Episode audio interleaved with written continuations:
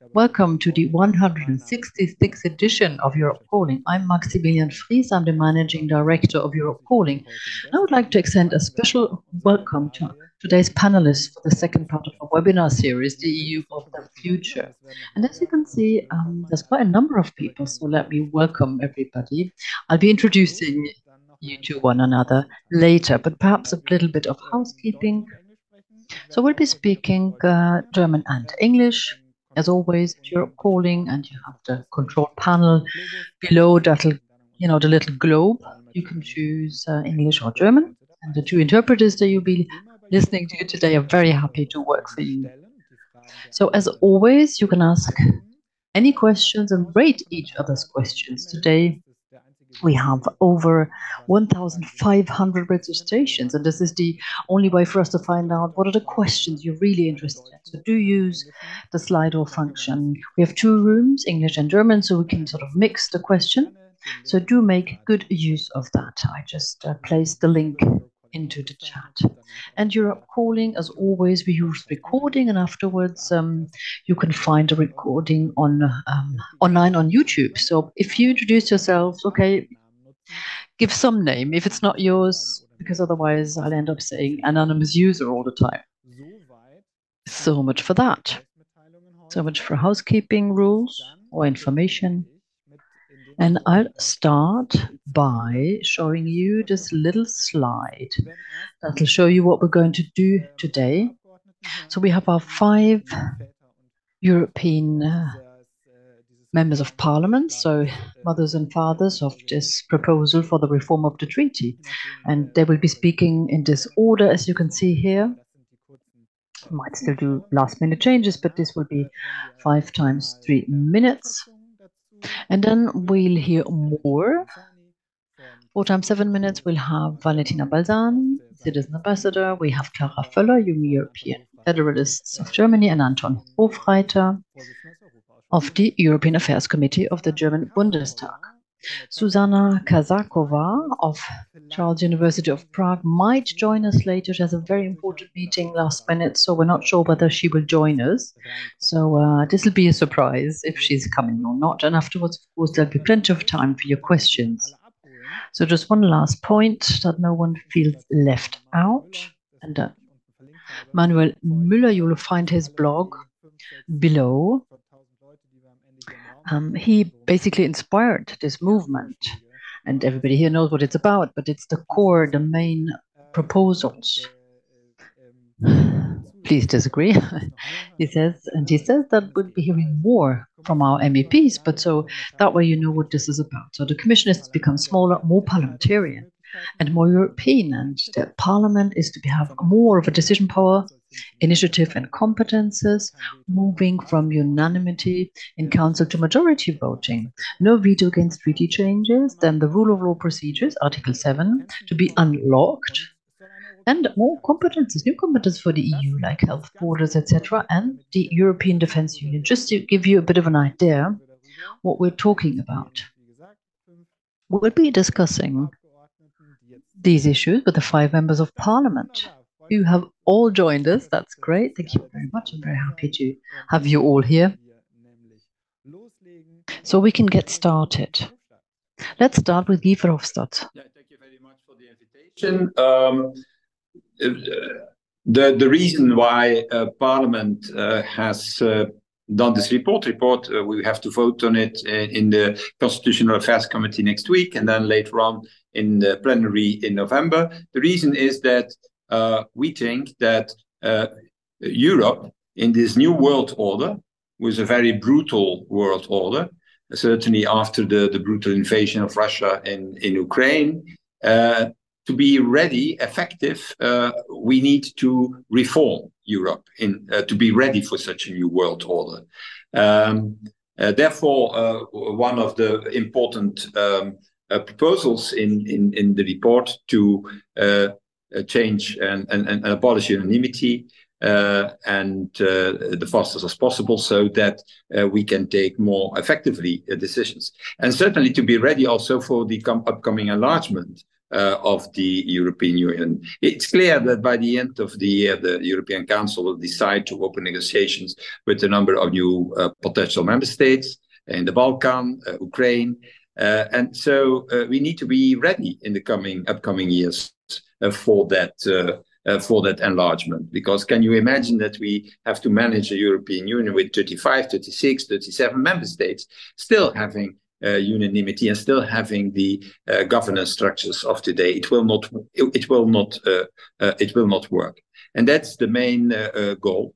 Sec- and the second main goal is we we organize a conference on the future of European Union. In this conference, um, people, citizens have clearly indicated what they want to see from the European Union. What we try to do in this report is to translate these recommendations Uh, of the citizens in concrete uh, uh, proposals. For example, they ask for a referendum. Well, we foresee a referendum on the European level. They want also a more effective European Union with no unanimity-based decisions. We try to deliver also on that. So, those are the two goals, prepare the European Union for the next enlargement, and at the same time, translate the recommendations of the citizens during the conference on the future of Europe in reality.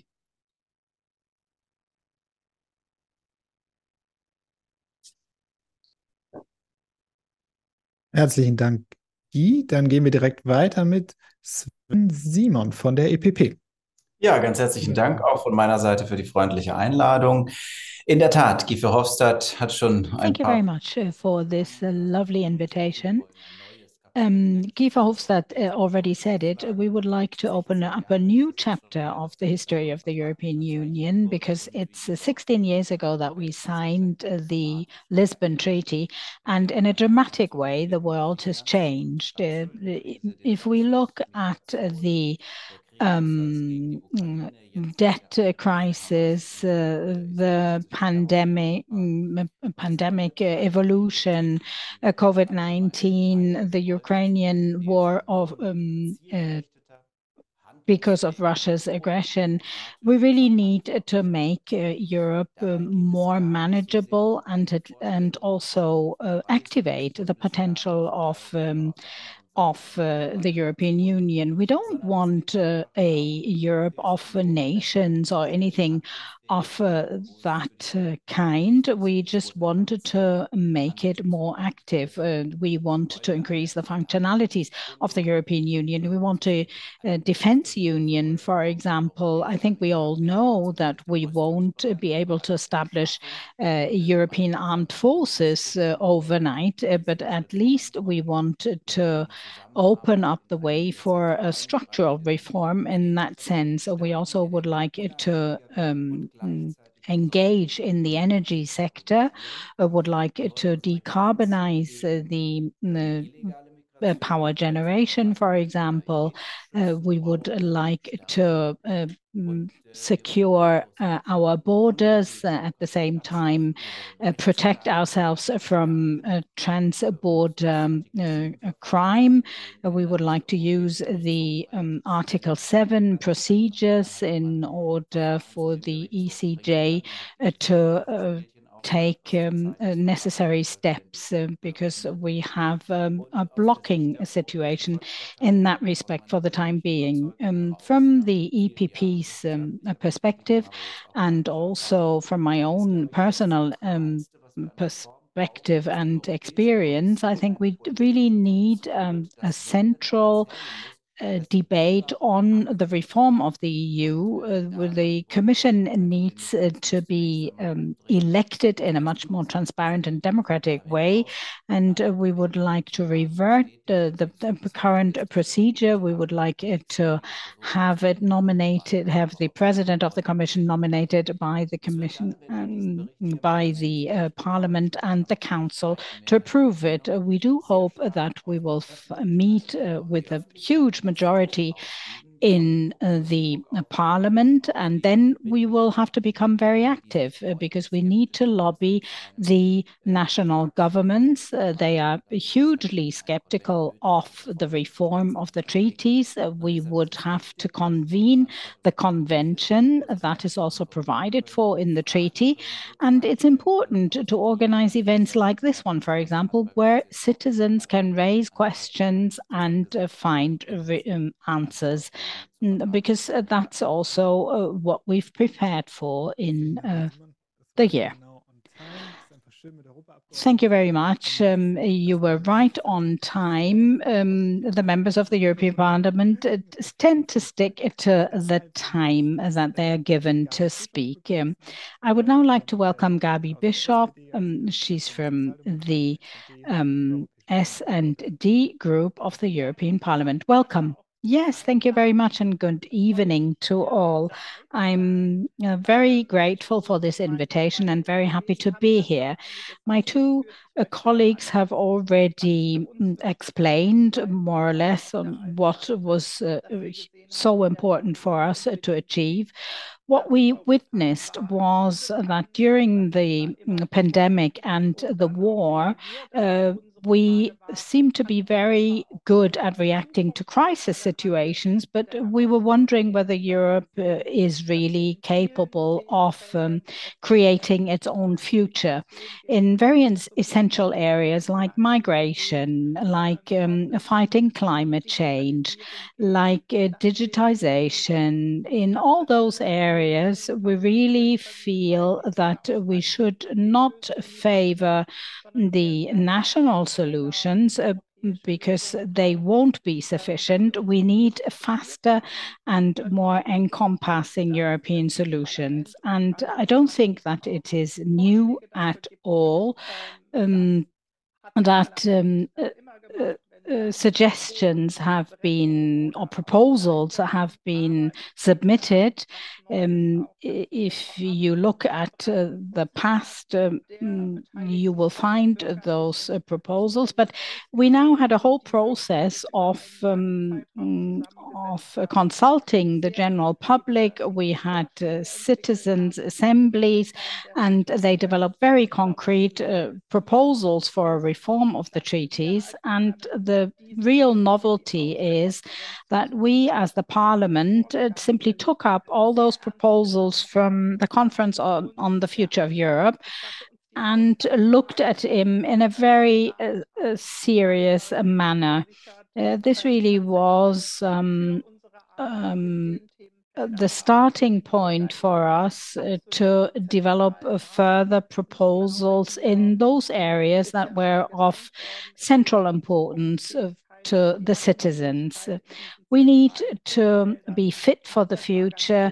We need to be ready to act in any situation, and that really was a request from all the citizens. Mm, we still have the requirement in all the policy areas of reaching unanimous uh, decisions, and the citizens wanted to do away with that. We do it in some areas, but not really in the majority of areas. We want to democratize the union far more, and that is Um, why we uh, took up the right to initiative for the parliament, uh, for example, and we also wanted to make sure that the parliament participates in all the important political processes and all the control functions. And The European Parliament needs to be strengthened, and it was really important to the citizens, and it hasn't been raised yet. Uh, please allow me to mention two more of areas in which we suggest changes. One of those areas is uh, social justice. We would like to strengthen social uh, justice. We don't simply want to claim that we are a wonderful internal market, and we've achieved um, a lot in this field. Uh, but we also want to take on board uh, the working and living situation and conditions of our citizens. And at the same time, I have to say, I was the only woman in this process, and uh, we have um, consulted all many many um, committees of the parliament in um, our project. Uh, we said that uh, uh, the gender equality needs to be strengthened, that we need a legal basis for fighting against gender-based violence. We need to become fit for future by being more social and um, more democratic and socially more just. Thanks.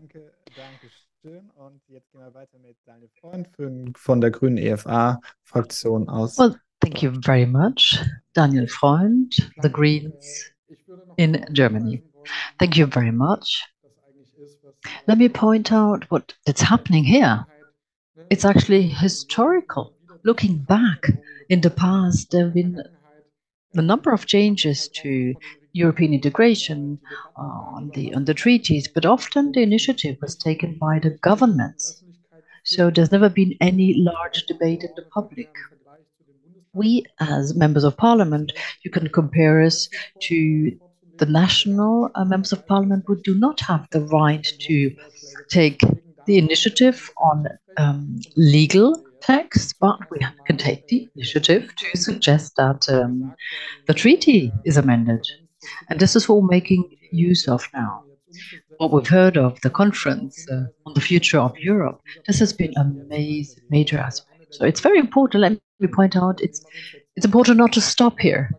You know, the process um, must stay in flow. You know, there's there's always a crisis. You know, there's horrible things happening in the world, and there's always you know, might be a reason or excuse not to continue the process of reform, but we should that shouldn't stop ourselves. And that'll help us get prepared for the future and know better how to deal with crisis. There was a pandemic, and uh, there was war. And looking back at the past, this means that um, it takes a long time to find the common denominator and agree on that, and or we take steps without involving parliament. So the results, the responses are a lot poorer than they would have been had the European Parliament been involved, and members of parliament of 27 countries have been involved in deciding what are the big issues of our times. I'm very proud of us having taken this initiative. It's not it's not been a walk in the park. It's not been easy. So, as Iman said, for example, well, that wasn't so easy. I'm a member of the Green Party, so I wouldn't necessarily agree immediately to everything, but it's important to have um, a package, you know, a whole that will help Europe to get ahead, you know, become more democratic, more sustainable, more you know, able to act. So, and we've already touched upon uh, the problem with unanimity. So, what's happening next? Once we've reached agreement and the text has been adopted in parliament, yes, we will have a constitutional uh, convention. We will talk about the proposed amendments. So the barrier, the hurdle is very low. It takes a simple majority of governments to agree. So it only takes 14 out of 27 member states to agree. So two, Two and a half years ago, had you asked governments who would be prepared to run a um, treaty convention or discuss amendments to the treaty, I think one government, Macron, might have agreed. I'm not sure. But anyway, there wouldn't have been many. Today, I think we see a situation where we're very close to getting that 50% of member states. At least, you know, we're getting there. Now, Viktor Orbán and how he destroys and undermines rule of law and democracy in his country. He was a good campaigner.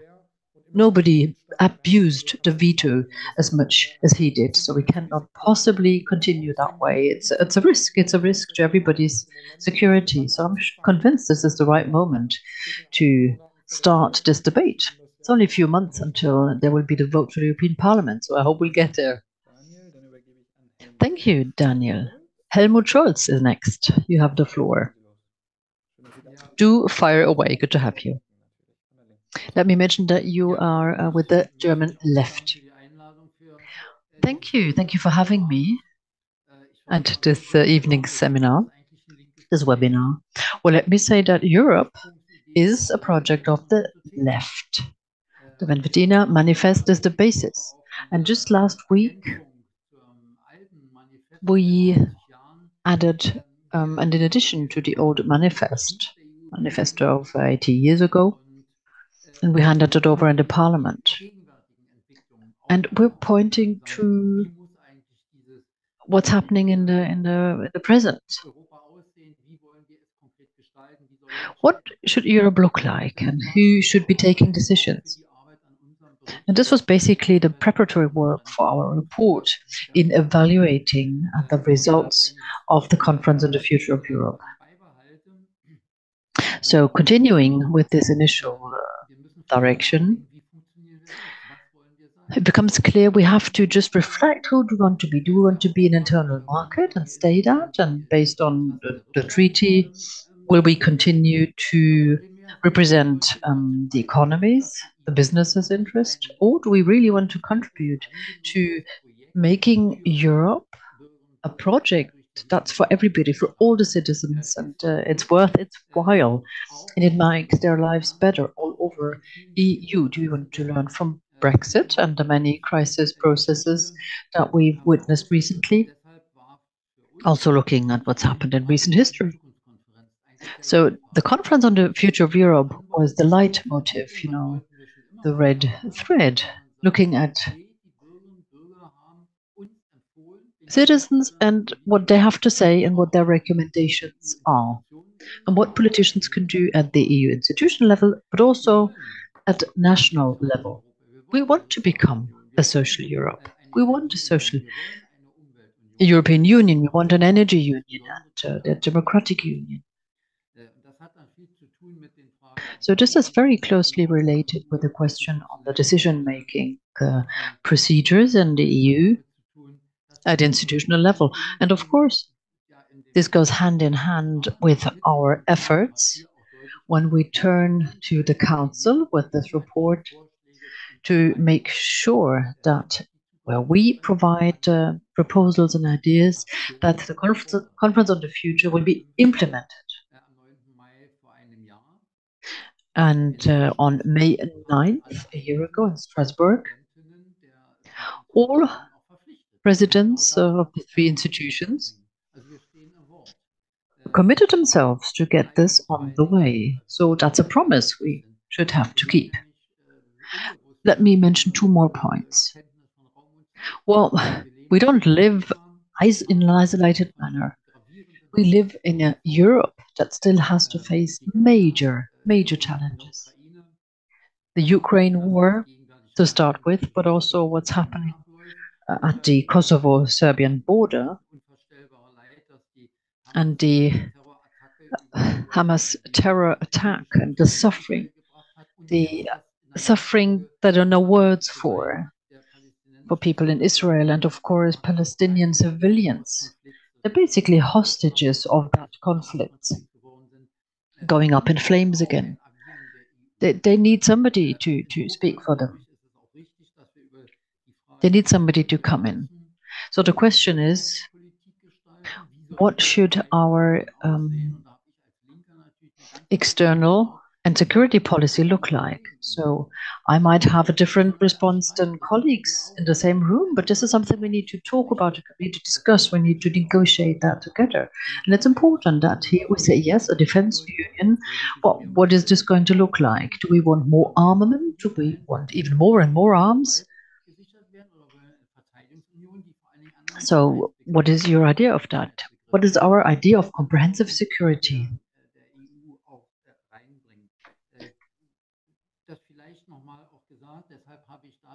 Well, having said this, I have a brief statement in the report, uh, also um, enlarging on how I, I see things and uh, how we can make sure to be heard, because it's only when we speak with one voice and we make sure that there's a whole range of amendments and that this is a package, then we will be heard.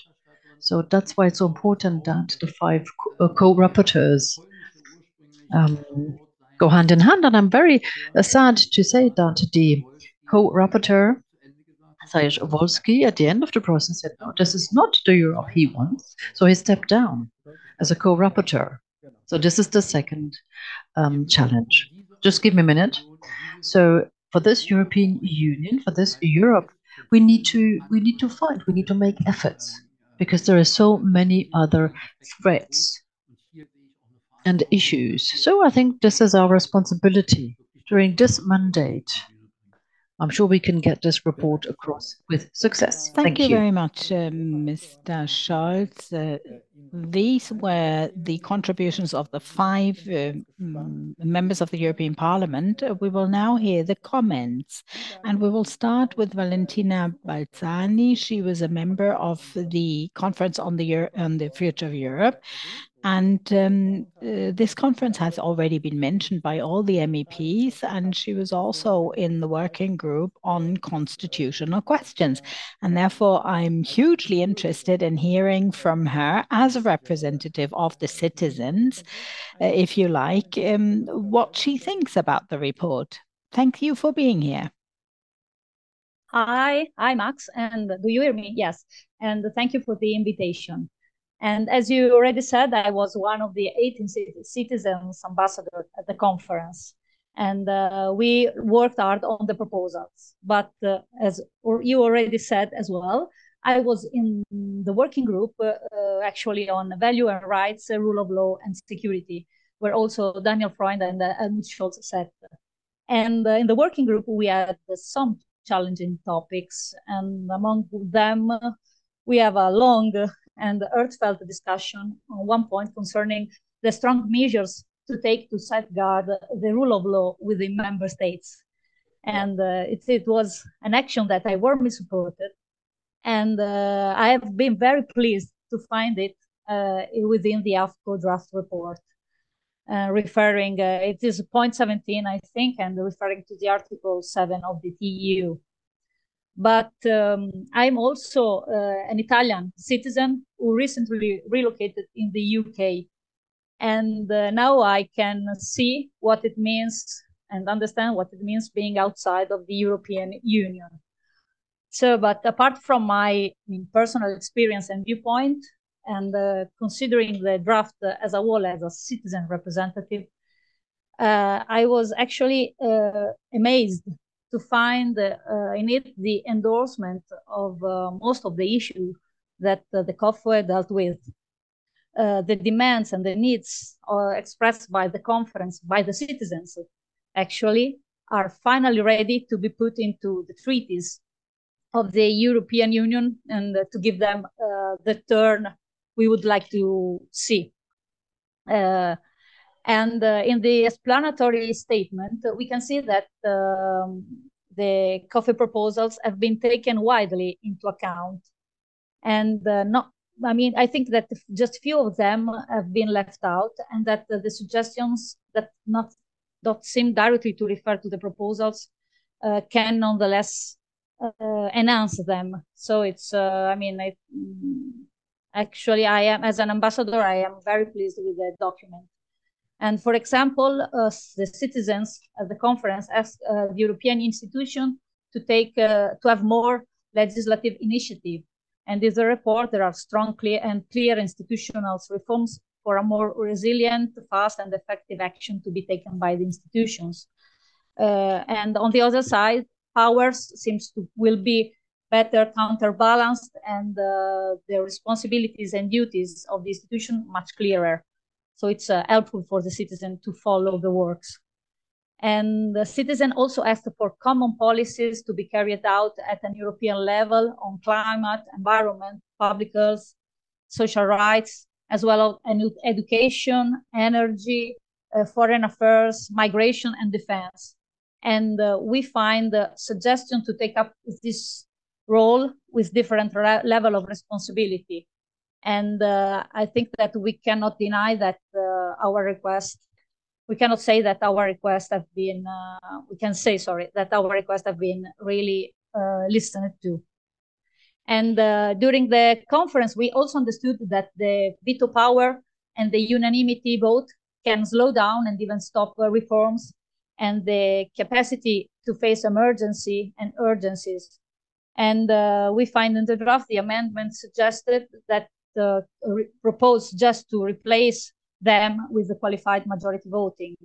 So it's again another uh, another point uh, another point that meets our our request. And uh, also, I think that uh, the suggestion for a more, more transparent activity by the council is uh, highly uh, appreciated, can be highly appreciated because uh, the way the members of the council work and take their decision is still like a sort of a dark box, difficult to understand.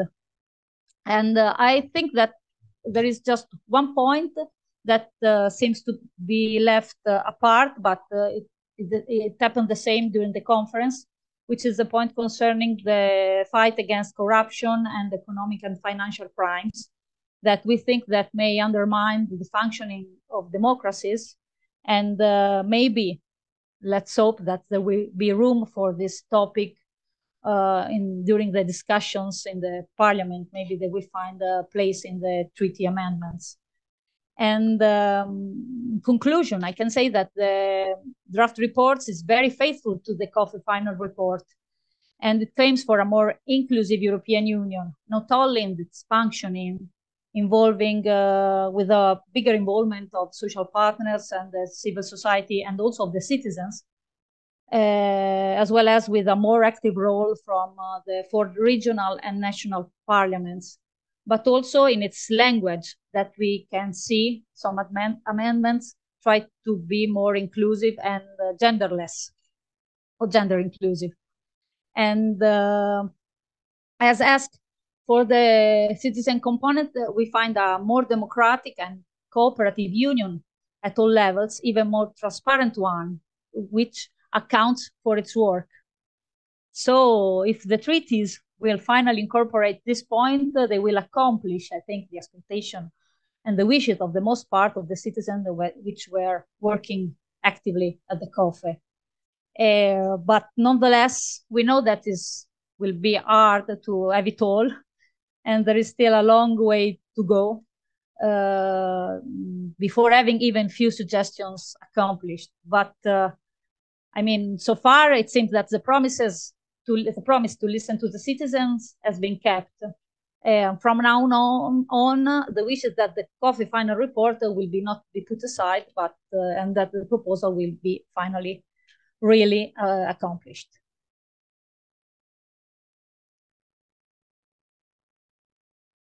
Ganz herzlichen Dank, Valentina.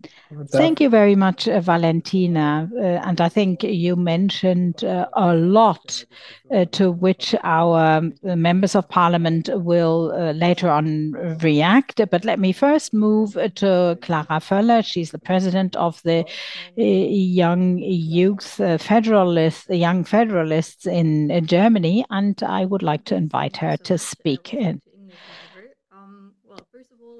congratulate you and thank you for including a lot of proposals, a lot of the demands that we as a young uh, pro-European and non-partisan youth organization have been advocating for years. I can understand uh, how hard it is to to reach a compromise here, but it's really, uh, as it's been said before, it's a it's a milestone, and um, I wish you all the best for the challenges yet to come, and that we actually uh, actually manage to to get further with that.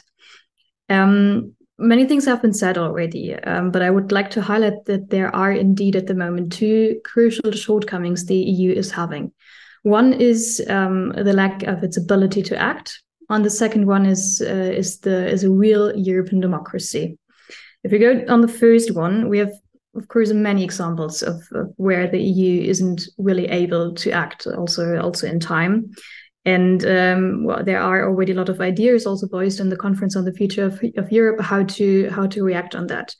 Therefore, the abolishment of the of the veto principle is one of the main things that really needs to needs to be done. Um, I think I've read in the in the last days also that um, that Viktor Orban is now calling uh, the brutal Russian aggression in Ukraine uh, a special military military operation, and I think that's a very serious sign of, of why we need to overcome uh, to overcome this this veto, veto principle like very serious sign once again However, there are also other areas uh, where we need to strengthen the EU's ability to act. For example, when we look in uh, into finances, so everybody knows where the money there, where, where's the money, there's also the power. So also the EU, um, as big as it is, but also the EU needs uh, a stable financial situation in order to be able to to actually do something uh, with this money.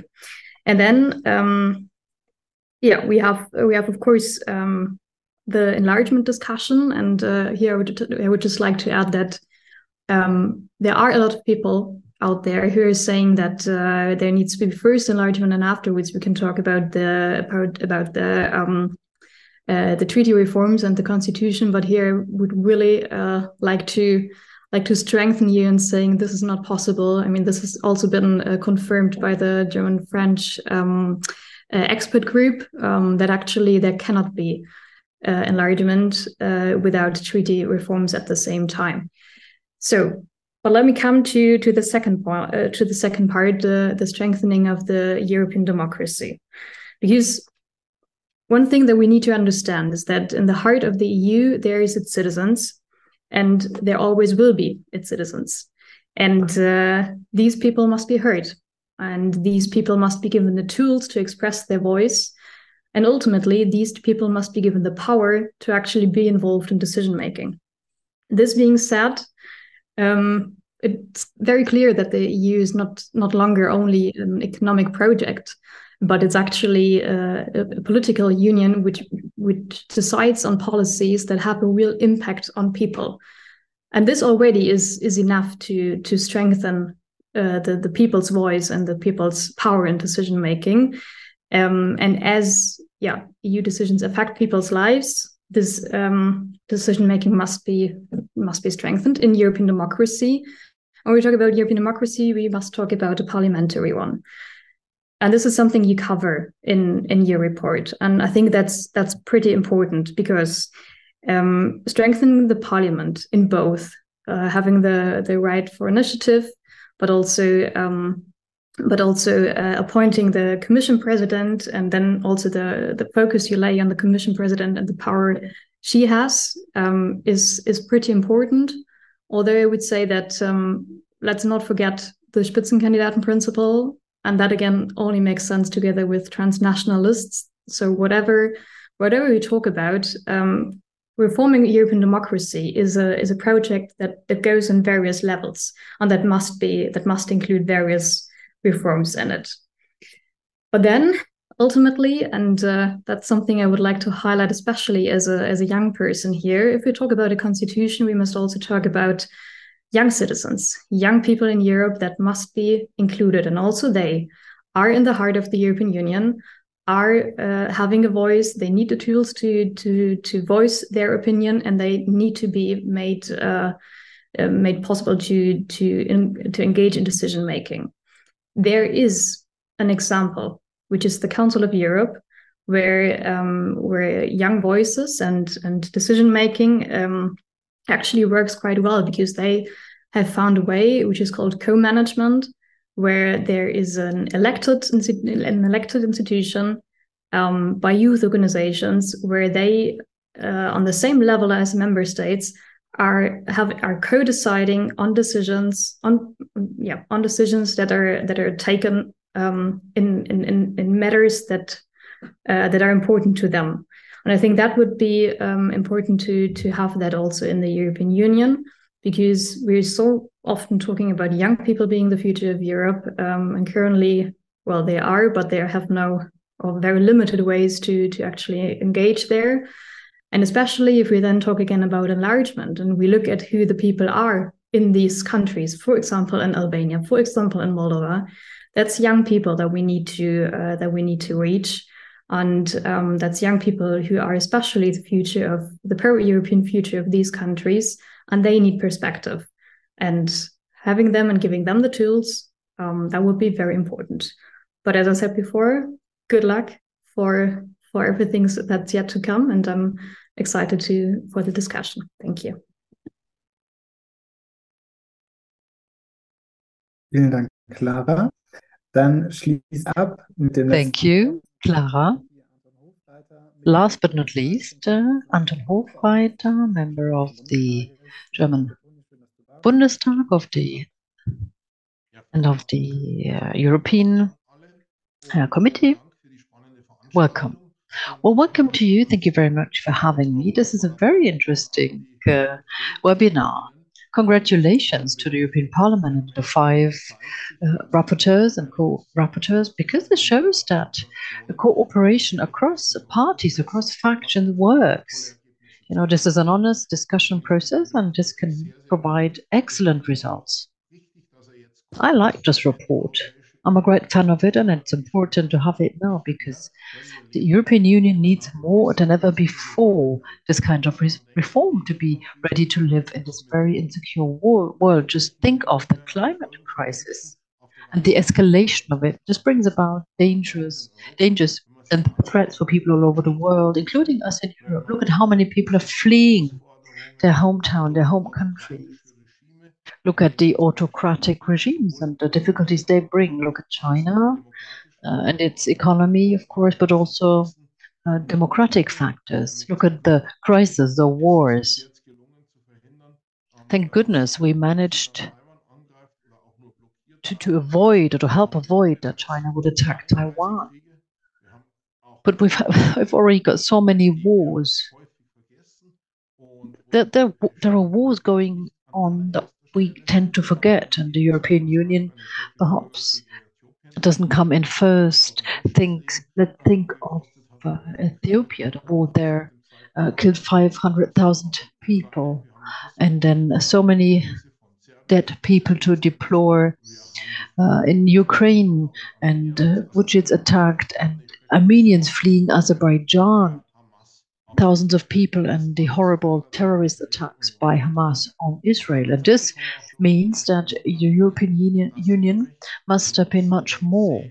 And at the same time, despite its slow mechanisms for decision-making, we still stick to the um, unanimity principle. But still, the European Union managed to react quicker than we thought. More than 10 packages of sanctions found its way against uh, Russia. Orbán or no Orbán. And who would have thought that European Union would be so flexible that they would uh, use successfully this facility to support Ukraine? Who would have thought that the European Union was capable to step into the debate also uh, in economic terms? Think of the Raw Materials Act, the CHIPS Act, the capitals and the national debates. They can learn a lot from this kind of debate. Think of the Green Deal. They're all very good uh, examples. The Brussels levels is a driver for many things, also for the protection of the uh, our basic resources that we live on. So the Brussels level is very much underestimated, I believe. But at the same time, it's important and it's necessary to be able to act because we have one crisis following another. So, so we need to able to be act big. And this means that we need to abolish unanimity decisions in many um, realms, but also to understand and take seriously the fears of smaller member states. They might be justified. For example, the Baltic States, excuse me. States with a 1 million inhabitants. There's more, even smaller. Let's think of Malta, with even less inhabitants.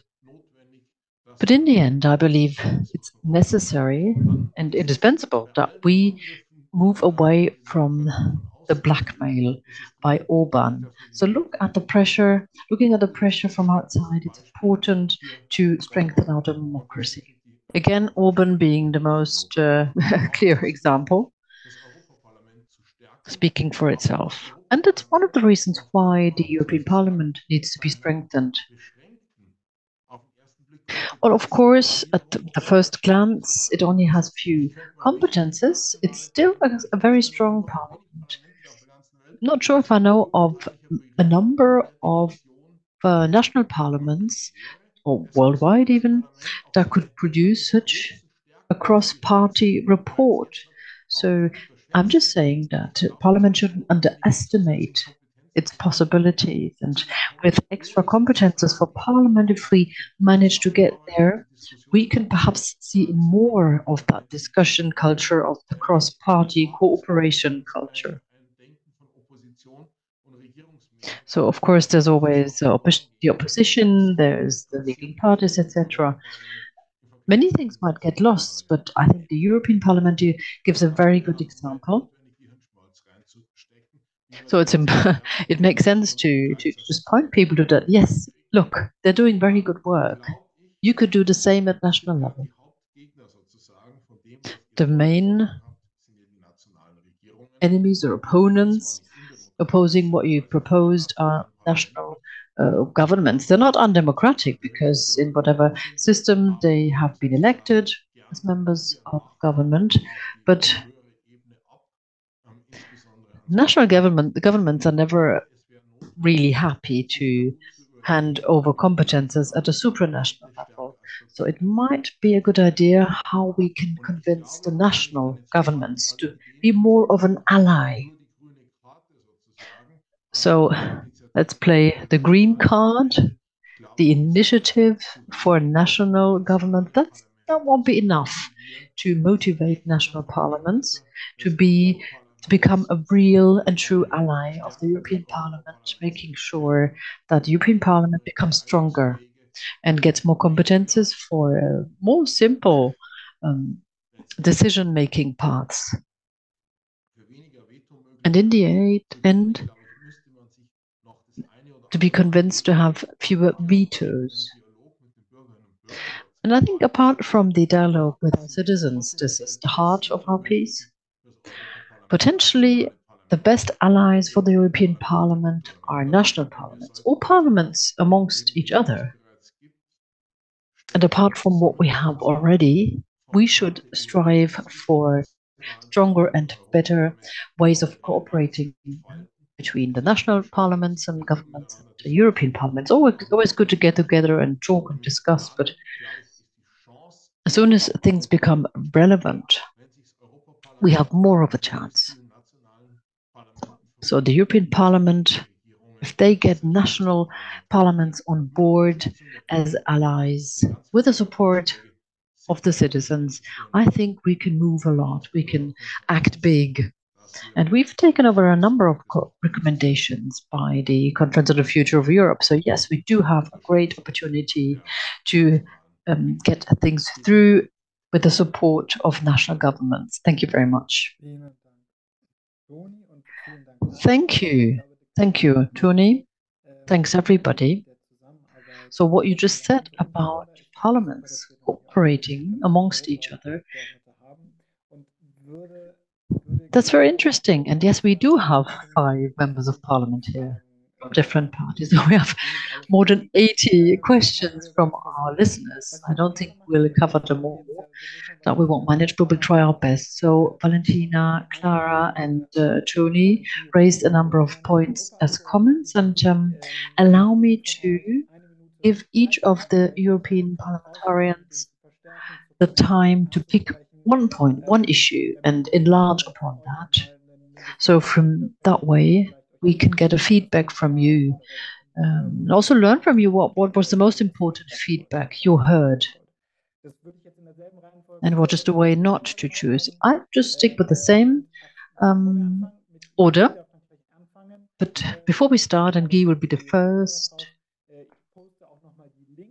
let me explain that I will post the links on the report in German and English because someone asked. So you can read through that. So, Guy, your reaction on uh, what you heard. Need to turn on your microphone, Guy. Oh, Guy, we can't hear. So, th thank you very much. So, uh, I will be very short because I have never in politics uh, got so many positive reactions. Normally, uh, uh it's the opposite. So, I I, I think that uh, I'm very pleased that uh, the, the guests uh, that uh, commented it from from the German Parliament view, from the citizens view, and the civil society view are are, are positive. Um, but, but let's be honest, the big fight is will be with with member states because member states are still thinking that uh, uh, the European Union needs to be a sort of a confederal cooperation between uh, between the member states and not the real European uh, the, the, the demos or European democracy. So that will be the big fight, and so uh, pressure uh, from the side of civil society, from citizens' organization, and from national parliaments towards the, the, the the national governments will be crucial crucial, first of all, uh, uh, to obtain a decision uh, by council to start a, a, convention, and certainly crucial to to make it possible that most of these of these proposals will be accepted.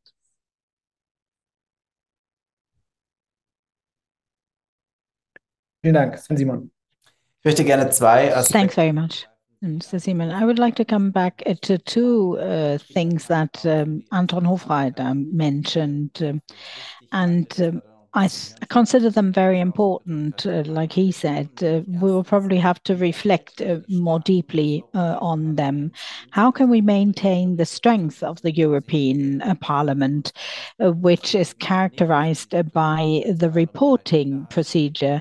And then the second thing, um, the majority and the minority. It, it does make the parliament very strong, but at the same time, there's a weakness inherent in that because political communication is more complicated. In the end, it'll always be a compromise, and you can't see where's the minority, where's the majority, and we'll have to maintain that. Um, uh, and it is important uh, to the extent that we were talking about the election of the president of the uh, Commission, it might also weaken the Parliament, but at the same time, it can strengthen Europe. Um, I'm also in agreement with Mr. Hofreiter that the green card alone will not suffice. Um, uh, many of the national parliaments will have to participate more strongly in the legislative procedure without making it more complicated than it already is. Gaby Bischoff, please.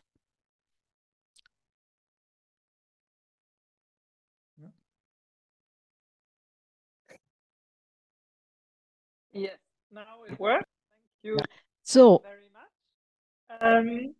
Um, first of all, I switched to English because I want to respond to Valentina. Um, thank you also for the positive feedback, feedback from um, citizen participation, uh, participating in the conference. I think this is important. And indeed, we took up a lot of the proposals. We didn't take up all, and we promised also to the citizens that we will explain later why we couldn't take up certain points. But let me emphasize one point. Mm, yes, this endeavor we did with five is a marathon, but we are still only at kilometer 40. We are not yet there. We need a broad support for this opinion in the European Parliament. And for this, I think we also need um, support from civil society, from citizens, etc., because I think this will be important to give a strong signal to the council also to take up um, this um, and that in the end also we have a convention. And let me emphasize also how can we strengthen the cooperation between the European Parliament and the national parliaments? I think um, that indeed we have formats, but um, they don't work too well. But I think also here the conference was a good example um, that we took up in the different political groups in our um, internal political group meetings, preparations uh, with European parliamentarians, national parliamentarians, commission and council members. And I think this is something that we also have to keep in mind uh, when we have a convention to continue this, because this gives the opportunity um, to have the different uh, perspectives on board, debate, and come up with concrete proposals. Thank you. Vielen Dank. Freund. Yeah. Thanks very much, Daniel Freund. Yes. Uh, I would also like to comment uh, something that Clara Föller said. Uh, she talked about transnational lists. everyone present here from the European Parliament was all for it, and we submitted a, suggestion. Um, we do have a, little legislative window of opportunities uh, to make such proposals, but I don't think that we can Europeanize the European elections with a transnational list and with a Spitzenkandidaten. Mm, it is more simple, of course, I, but, but I do think that we can do a lot with the party families to make the next European elections more European so that in the national countries um, the um, uh, citizens will not simply um, sanction certain political parties and it will not be pro or or against uh, the traffic light coalition in Germany, we will really have to consider how European do we want to conduct this um, this period uh, right uh, before the European elections, can we not um, formulate a, a, common program, for example, as European uh, parties? Um, what will the process be after the next European elections? We are forward looking now and we are working on the future and trying to nominate uh, people for uh, leading positions who have been very, very active in a very European competition for the seats in the European Parliament. Mm, we do hope that we will get the necessary changes up to 2029, but we will now have to use the what we can. Well, is one of the addresses of my answer because I was just on, on Friday last week in, in, the Italian movement discussing these issues, and there was the same question as it was raised by Anton Hofreiter: how we can establish a more direct um, participation of citizens on the one side, but also how we are involving and strengthening the cooperation between the European Parliament and national parliaments. And I think these are two, two sides of the same problem. So uh, we have around this work on this report, we had the work on report on participatory democracy in the decision making by citizens. Uh, we had um, we have the, ele the electoral uh, law reform report da Daniel just mentioned, and we have also the report how we are using the European Citizens Initiative, how to how we are making it much more easier to participate in, and that is also embedded in our report. So we we are trying to link the work we are doing in, in other fields of the what you said, Constitutional Affairs Committee uh, responsibilities for dealing with such questions to incorporate in the in the way where we are proposing changes. And um, um, the, I think we have also to, to include the Committee of Regions and the Economic and um, European Economic and Social Committee the social partners in in this process of discussing what should be in the in the focus of the reform of the European Union. They are allies in this struggle, uh, but the reality very often was also during the conference that the representatives from the national parliament have brought their national view on that issue. So here I see uh, we we have to take out the loopholes, and I'm looking forward that in the in the uh, in the time um, ahead uh, we can we can better the situation. Herzlichen Dank. Valentina hat auch die Dolmetschung, aber so war das auch, war das auch sehr schön. So, dann gehen wir in die BürgerInnenfragen. Wir right, thank so. you very much. Well, we can't answer all questions. Asking the panelists, please use the raise hand symbol. I'll be looking at one question of our citizens, of our audience, and depending on the level of technicality, I'll admit two to three replies and then we'll continue. But we can always uh, change the system. So I'm afraid that uh, not everybody can reply to every question. Let me start though. Claudia asks, How about laws at national level? How are they enforced when some states refuse to accept them? So basically, an implementation on European law and legislation. Who would like to say something on that? Daniel? Daniel, there you go. Well, when it comes to implement and enforce EU legislation, we're not planning on changing anything. It'll be as we've had it before. The Commission takes a look, and if there has been no implementation, there will be an infringement procedure. So what amendments are we going to do when it comes to violating basic principles and values of the European Union? We will use Article 7. And this was, has been one of the lengthier debates that we had. So now we're saying we want to take politics out of the process. We will give the European Court of Justice a stronger role when um, evaluating whether or not, when assessing whether or not there has been a violation of European law in a member state. And if yes, what are the sanctions for that member state? So here it's important that we can do this with a qualified majority and not unanimity. Anything else? Yes. Well, it's not in an abstract manner in this question about the implementation of European legislation. In we haven't addressed this. I noted this down because we've encountered a first problem.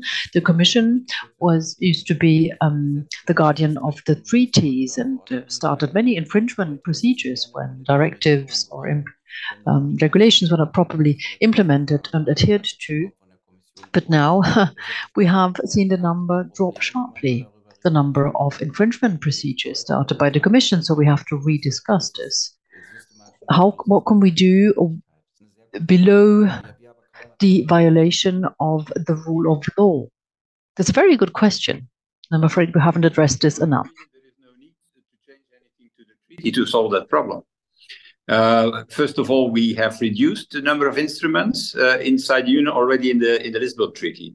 That was one of the big uh, issues during the uh, previous con uh, convention, uh, and that ended in the Lisbon Treaty. So we reduced dramatically the different types of uh, uh, of instruments in the union to to to do that. And then secondly, yeah, it's a question also of, of strategy. If you use more regulation and less directives, then uh, you you solve the problem immediately because with regulations, yeah, the regulation uh, uh, is is clear, uh, needs to be adopted. While uh, the problem comes when you use too much directives, uh, and, and every country does something different inside the directive, and then after five years. you you you see that you need again to harmonize the, the the differences between the application to a member state. So I think the the in already in the existing treaties there there, there are the, uh, the necessary instruments to uh, to solve that problem. Oh, vielen Dank. Das war doch eine sehr Well, thank you very much. Those were interesting answers. I think that was what Claudia, who asked the question, hoped for. Now let's continue with an issue that many voted the question is, how would you enforce that amendment of the treaty? Let me just uh, read out one question. Roberto Castaldi is writing, what would such, and in what way would such a reform be ratified? In France, for example, is that going to be a referendum with a twofold majority? What about the majority of the member states? And how could that possibly work? And we have an English question by Roberto and Johann Keiling in German asks, looking at the 2004 constitutional um, treaty had to be ratified by the member states, and the Dutch and French referenda cut short the process. So the process failed. So Sven Simon, perhaps first, and Guy Verhofstadt, are you still raising your hand? Or was that from the question before? Sven Simon. Also im Grunde ändert sich an old hand.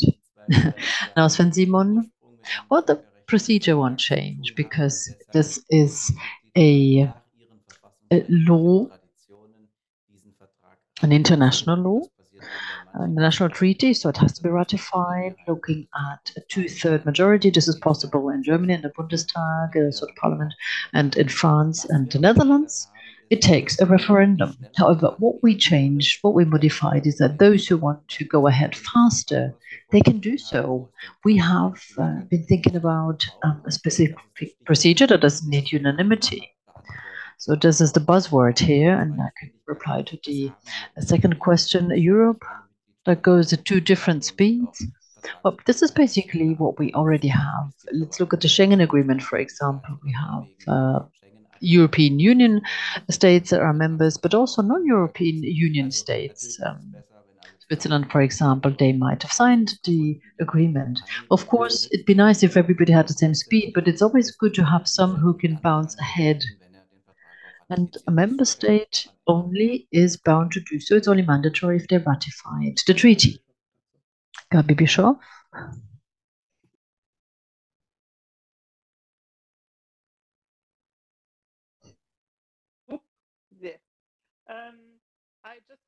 oder ich kann es auch auf Deutsch machen. Ich, ich würde Let me say that in German. I'd like to underline something that Sven has already replied to, looking at the existing procedure. That's already a good start. But also looking at the referenda, what could make a difference is the fact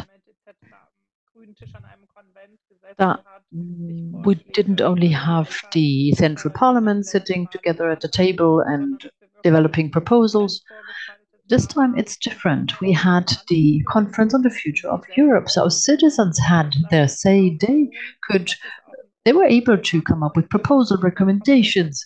And I think this made a difference. Also looking at the later communications, we were, were ready and set. Fingers crossed, indeed. I do hope that in the near future we can set up a convention. But then in France and also in the Netherlands, the debates might be, you know, of a different kind. We have a citizen here of the Conference of the Future of Europe, so this is something we could set up in the different countries. They amongst themselves, they could discuss, they could come up with proposals based on their work.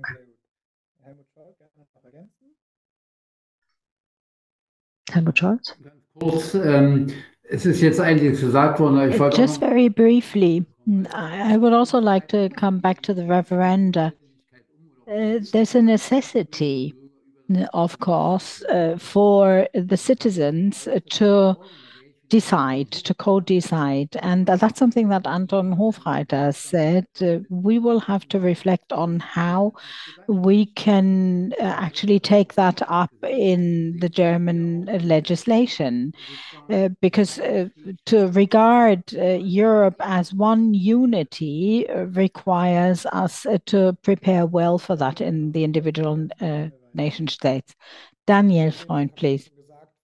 Well, uh, the colleagues have already said uh, what uh, the legal situation is. To find a political consensus, I think we need to consider the following. There are quite a few mm, a few Uh, governments uh, today who uh, could use the passerelle clause, um, abolishing the unanimity and voting, deciding unanimously to vote with um, a majority vote. Uh, I think that's very unrealistic. Uh, I think it would be uh, useful to simplify this. Then there's a second issue. If you consider a huge reform project or package um, with uh, huge funding, uh, then our experience in Brussels is that money can facilitate negotiations and consensus. And the third point that I would like to mention is that uh, perhaps a number of member states can already move forward um, and uh, consider certain um, projects uh, and even thinking about this aloud may take uh, others along. It may facilitate moving forward in huge reform projects.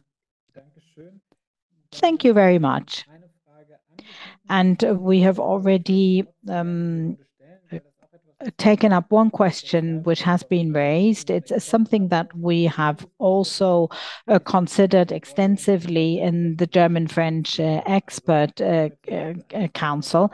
That's the role and the position of the smaller member states. Stefan Padberg raises the question, how can we overcome their Uh, reticence uh, to agreeing uh, to such reforms um, if the suggestion is to abolish unanimity? Uh-huh. And a very critical question from Marius Retzisen in English. Um, I shall read it in English. Um, but I think that might be the answer, but the others as well. Abolishing unanimity could be a blessing for the EU, but does it also pose any dangers? For example, accepting most of the what Marius says, wrong policies, for example, migration policy. How can the proposed EU reform prevent democratically majority-made, fundamentally, as Marius says, wrong decisions? Um, uh,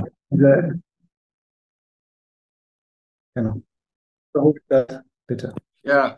So yeah, I I I am. Um, I'm not coming from a small member state. I come from a medium-sized member state, so Belgium. That's uh, I say that directly to uh, to uh, to Daniel because he had a little chat in the during the the conversation. So, and, and like all the other rapporteurs for Germany, so I think I'm the best to respond to that to that to that question. Uh, uh, in the report, uh, what we do is we say, look, we want to skip and to abolish nearly everywhere unanimity. Um, and we want to do so by changing qualified majority. Qualified majority today is 55% of the member states representing 65% of the population. What we do is to strengthen the position of small and medium-sized member states by increasing the 55 to two-thirds representing half of the population. And the second way uh, to do that is to uh, to foresee super qualified majority in a number of what I call more existential uh, issues. Uh, issues uh, um, that can, uh, for example, be taxation or that can, for for example, be yeah an operation by the European Defence Union, things like that.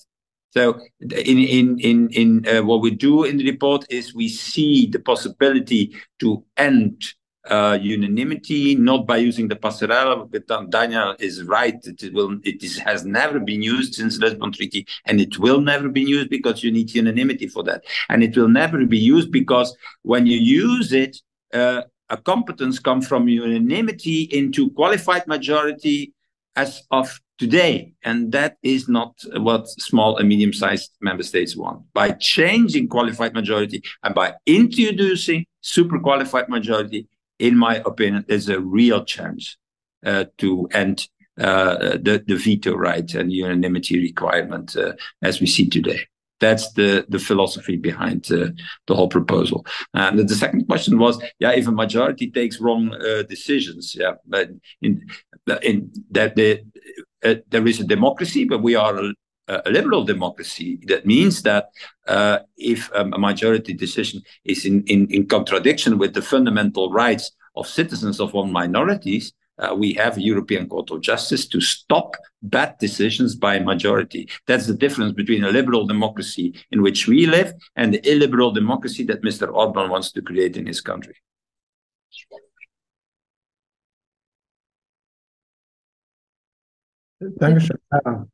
If I may, I quickly wanted to address the nature of the questions rather than the than a technical aspect of it, because I think we must be very honest. I come from a from a big member state. I come from Germany, and uh, but I also I have to be very honest that if we introduce uh, qualified majority voting, that will mean that that my interests will not be will not win in some discussions. That the the things that I that I want to win, that's yeah, that in in the result uh, there will be more people that um, yeah that will have a different opinion. But that's simply how democracy works, and that's why probably it's also worth it um, to to to think that uh, through and to have like these these idea also within the European Union. I think what what is important is that within the European Union we must overcome the intergovernmental idea of how we work together and instead become European citizens, like real European citizens, understanding each other not anymore as Germans, Belgians, Polish people, and and so on and so forth, but actually as as as Europeans.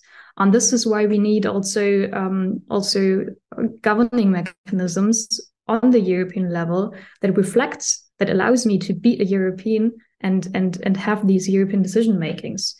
And um, yeah, I think that's that's simply important to understand. And maybe just for the record, I think uh, the, the the the discussion uh, whether Merkel's uh, asylum and refugee policy was right or not, I think it was very human based and that's also one of the core um, values of the European Union.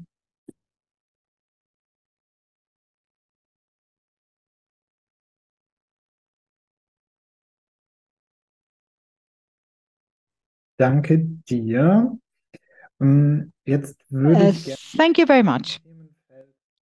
Uh, I would uh, like to take on board one more um, topic. I mean, Maya uh, asks uh, what will be the role of uh, the citizens in uh, writing up uh, the new constitutions? Will uh, in the convention will they be represented in the convention? What will be the process uh, precisely of uh, such a convention? Well, we were we were talking. The, the, the subject of uh, today's uh, webinar is a new constitution for Europe? Question mark. Uh, but we're not there yet. So we'll have to consider how to have uh, the citizens participate in the whole process, of course.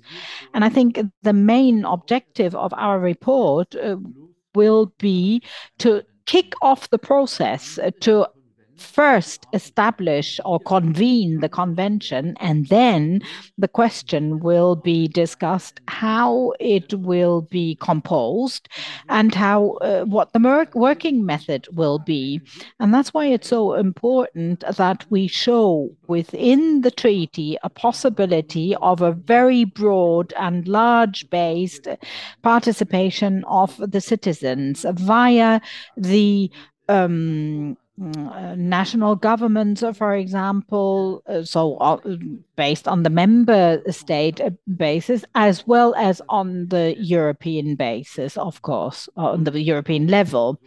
I think that would be my take on uh, our desire uh, to have citizens participate. That, for example, the digital platform be reopened. It was a hugely important tool during the conference because the citizens were able to submit their ideas and uh, wishes. Uh, uh, irrespective of their language. There was no language barrier. Uh, so I think uh, such a convention will have to be established in such a way that uh, the citizens can fully participate, uh, obviously uh, based on the structures um, as uh, they are foreseen in the treaty. Ende, ne, es hat Referenten in den Niederlanden und in Frankreich gegeben, die dagegen waren. Und ich glaube, mit einem Grund, warum das passiert ist, ist, äh, ne, es gab eine Debatte, die viele Menschen nicht mitbekommen haben und dann. Äh, well, yeah, I think there's been a debate that many people didn't hear about, and we've had referenda or votes in countries that didn't talk about whether the, you know about the issues at hand, but whether or not people were happy with the government. And this is something we should avoid So our ambition was a different one from the start. We wanted to have the citizens on board. We can't uh, get 500 and four, sorry 450 million people together, but you know we've started a great experiment with this conference. 800 citizens chosen, you know, arbitrarily, and uh, Valentina was one of them who was chosen at random, but represents population in a sense, you know, given the age, or, you know, the origins, uh, living in a village or in a city, etc. So we did with a conference and the structure, meaning that we're looking at the treaty plus getting the civil society on board and uh, having citizens involved. So when we have a convention, we will have citizens on board as well. So that way we can have a very broad basis right from the start. Thank you very much. Now, one more question. We have a little less than 10 minutes. So let me touch upon two issues. David UK asked a very important uh, question. Let me read it out. David says he read that there were no amendments on Article 50 on leaving the European Union, and he thinks that's not a good idea because, well, this is what brought about Brexit in UK. So he wonders whether that was a good idea. So reforms on Article 50, that's his question. So of course you can voluntarily leave the union, but uh, you can be excluded from the Helmut Grossmann, for example, this are you thinking about excluding member states who do not adhere to the basic uh, rules? So questions on Hungary and the rule of law as well. So leaving the union voluntarily, or you have to go because you're not sticking to the rules, Daniel. Well, that was a very bad idea for the British to leave the union. But then, you know, it was the decision was taken with democratic rules, with democratic decision making. Once the British have left, apart from the AFD, there is no parliament, no sorry, no group in the parliament anymore uh, demanding that we leave the European Union. So thank goodness there are no more parties or groups demanding that we leave the union. So actually, that that's why we never thought about rediscussing um, changing Article 50. You can't prevent, you can't stop, uh, you can't stop countries from leaving the union they want out, they want out. While excluding or throwing out member states can be thrown out Hungarians. Well, a majority of Hungarians did not vote for Viktor Orban, so have them suffer. This is something very unfair, I believe, and it's not going to solve any problem looking at the corruption or violations of rule of law in or by Hungary. So it's always better to see countries when they violate Article 2, the basic values, of the EU, it's always better to go for reform. And we looked at Poland, you know, it can work. It can work out just uh, well, you know, have a society debate on how to deal with the European Union, and this can weigh in heavily in an election. And as we just seen, the Polish people have spoken against hatred, against hating Europe, and they went pro-European. So this is much more successful. This is very much preferable rather than making this state leave the union. Gaby Bischoff, thank you. Yes, I think that indeed we haven't yet discussed this article for the simple reason that uh, citizens didn't really ask for that. There were no questions or hardly any on that. And I believe it was important that we live through this experience once and to actually see what are the consequences for the population, for the people concerned. But well, I'm less strict when it comes to the question of excluding countries. And like Daniel said, I think this is a debate that we should uh, have. You know, what happens if member states, to a large extent, violate the rules that we have in the EU. We are a rule-based um, structure.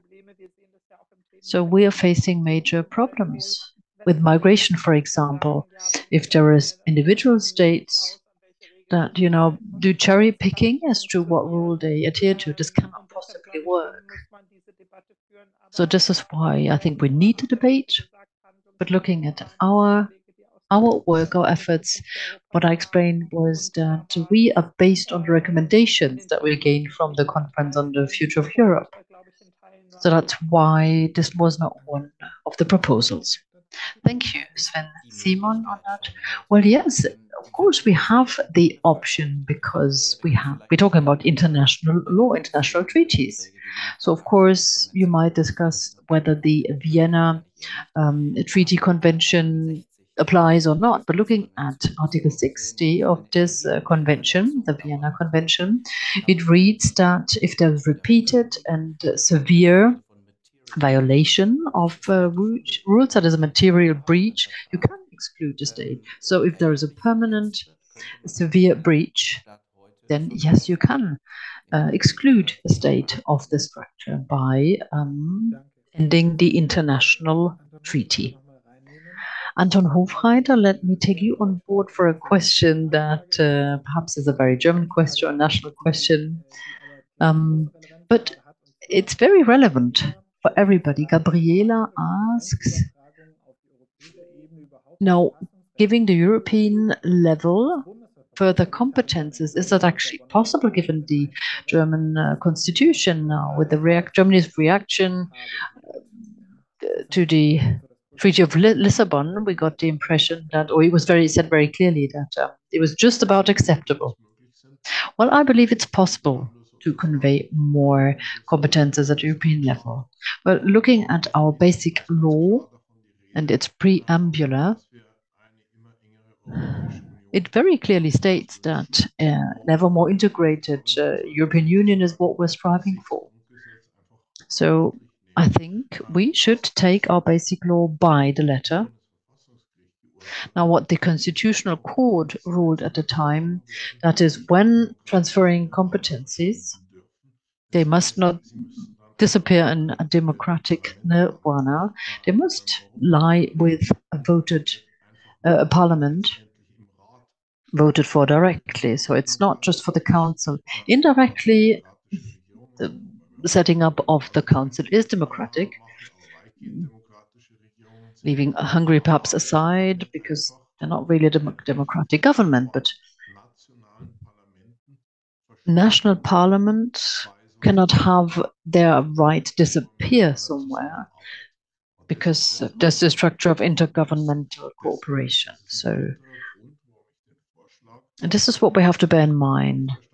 And this is why together with uh, the five rapporteurs, co-rapporteurs, we're working on this to make sure that it's important that European Parliament sort of receives these competences, these rights, but it must be elected directly.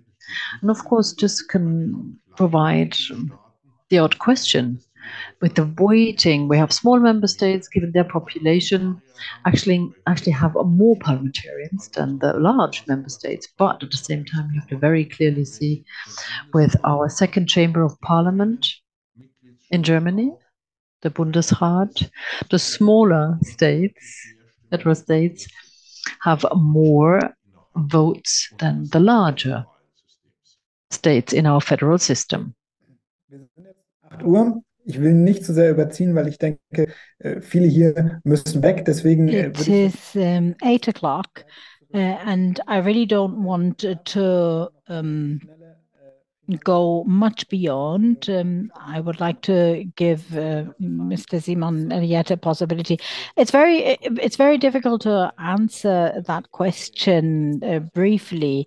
Um, uh, some of the areas were taken out, um, which were not uh, to be given up, uh, but the the competency um, Uh, the right to assume new competencies was not to be given to the European uh, uh, level. And then quite a number of other legislative areas are mentioned, like the legislative law or the election law. We do have a huge state budget, and I think that the internal legislation, migration legislation, social legislation, all these are national uh, competencies, and uh, that uh, really was the line that was drawn by the court.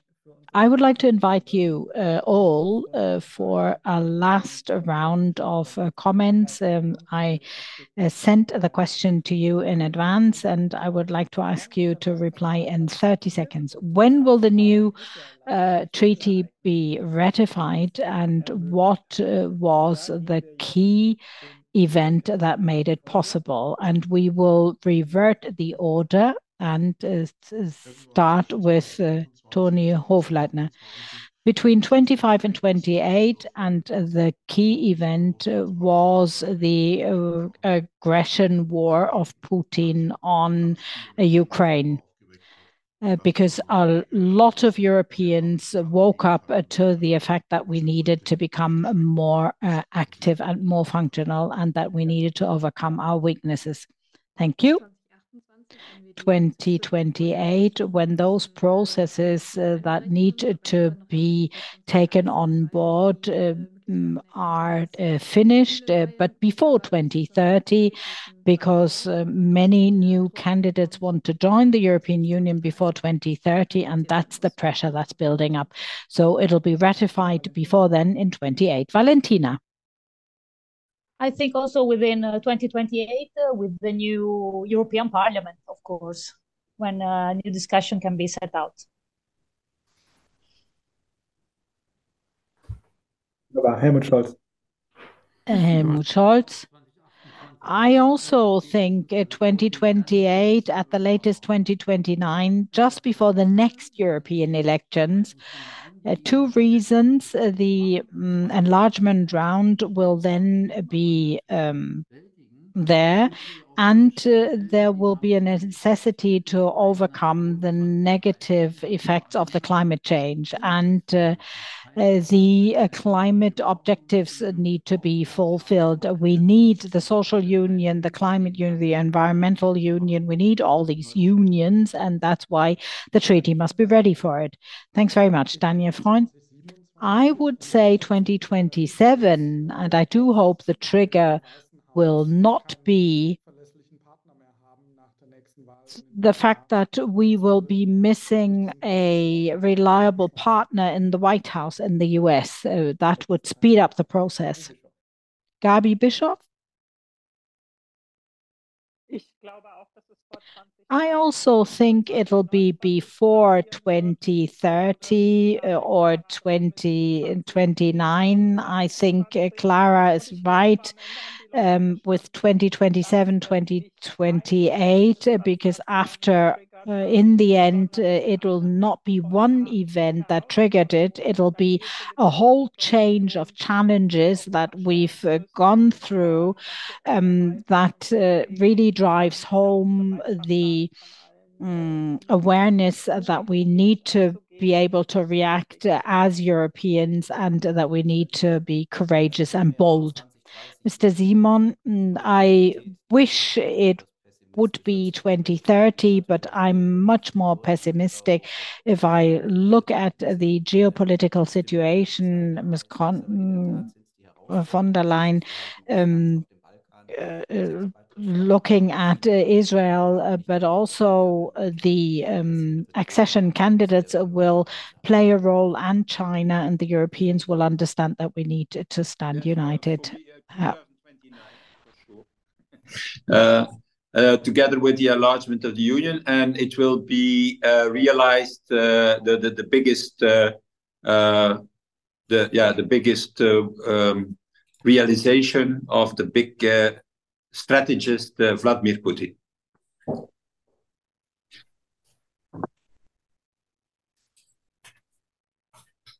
Please let not be uh, Putin be the last word being said here. No, no, uh, it, it, it was a. the problem. Ich, ich, ich höre nur, ich höre nur die, äh, die deutsche Dolmetschung, deswegen muss ich mal warten. So, äh, also, dann bleibt mir um, noch ein herzliches. Thank you very much. Um, uh, it it was uh, highly fascinating uh, this whole event. Uh, I think that a second round um, taking up all these questions would probably be very interesting too when the council uh, takes up the subject. Then I, I, I'll sound you out whether you would like to come back for a second round of uh, discussions. I've already posted the next webinar of Europe Calling um, on the right uh, to associate. Uh, I would like to thank you all for this lively debate. Um, and I hope that you found it just as interesting as I did. And see you next time round at the next webinar of Europe Calling. Goodbye.